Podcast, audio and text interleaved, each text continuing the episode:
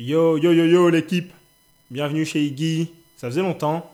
J'espère que tu vas bien et que tu es en bonne santé. Aujourd'hui, chez Iggy, on parle pas de mode ni de musique, non. Aujourd'hui, je me confie un peu. J'ai fait un truc là. Un truc bien. hein. Mais, euh, mais un truc dont je veux te parler. T'as lu le titre? J'ai quitté mon taf. Petite musique d'ambiance, petite musique festive même. Puis je te raconte. Alors, alors, alors, bah alors nous voilà. hein. On est le vendredi 25 mars 2022 et c'était mon dernier jour. J'ai quitté mon taf, un job de journaliste pour un site d'info, après 10 ans de bons et loyaux services. 10 ans qui sont passés grave vite, ça peut paraître une éternité mais vraiment c'est passé comme ça. Je me souviens encore de mon entretien, de comment j'espérais être embauché juste avant, puis j'étais le petit nouveau, le stagiaire embauché en CDI, et je sors de là en OG. J'étais devenu un ancien. Et il était temps que je tourne cette page et que je passe à autre chose. En vrai, ça faisait pas mal de temps que je pensais à quitter ce job. J'en ai pas mal parlé à mes proches ces dernières années. Parce que ça aussi, ça se compte en années. Je disais que voilà, je voulais faire autre chose, que j'aspirais à quelque chose qui me correspondait plus, quelque chose de plus créatif, de plus mode aussi, notamment. Un truc qui m'a frustré en scred, c'était les réactions quand je disais que j'avais 6, 7, 8 ans de boîte. Tu sais, les gens qui font What? Mais personne reste aussi longtemps, qu'est-ce que tu fous? Blablabla.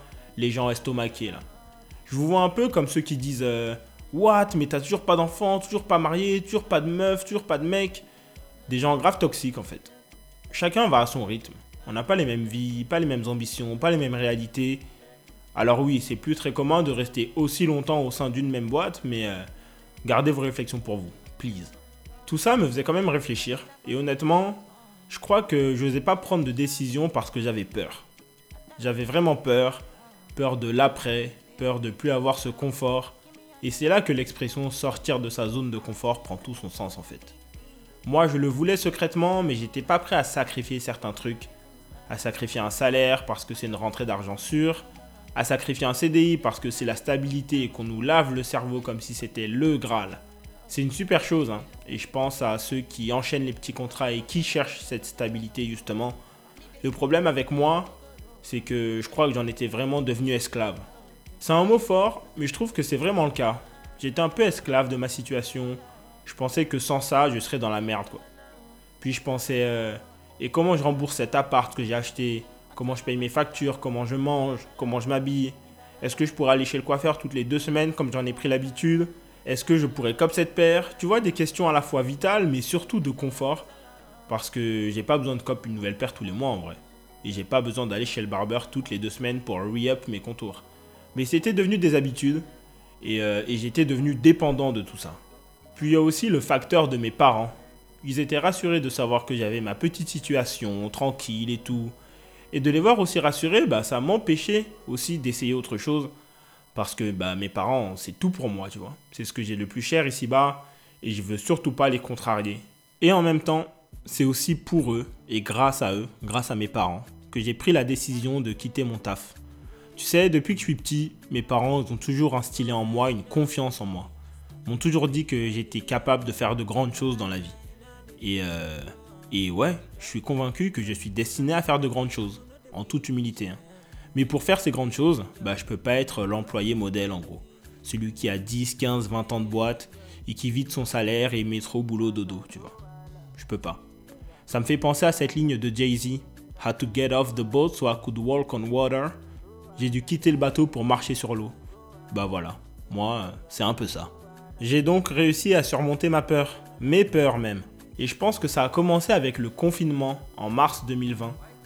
Pendant ce confinement, ou même les confinements, parce qu'on en a connu plusieurs, j'ai énormément valorisé le temps. Le temps plus que l'argent. Le temps, c'est tout. Tu peux pas le récupérer. Alors autant le passer avec ceux que t'aimes et à faire des trucs que t'aimes, tu vois.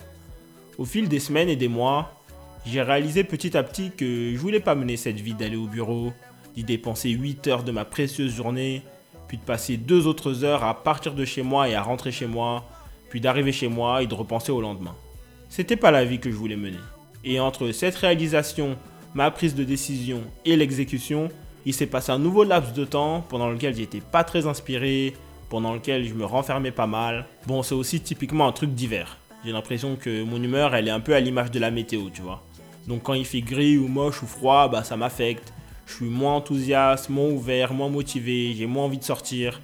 Là, c'est le printemps, il commence à faire beau, donc euh, forcément, je suis plus jovial, plus expressif, je suis plus, plus chaud, plus enjaillé, tu vois. Et Dieu merci, malgré tout ça, j'ai trouvé le courage de sauter le pas. Me voilà enfin libre, free at last, comme disait Luther King. Et je compte bien en profiter, mais tout en bossant, parce que je vais pas chômer et dormir non plus. Je vais continuer à faire du podcast de manière bien plus fréquente. Je vais continuer à écrire pour Iconic notamment, dont je suis le fashion editor. Shout out à toute l'équipe.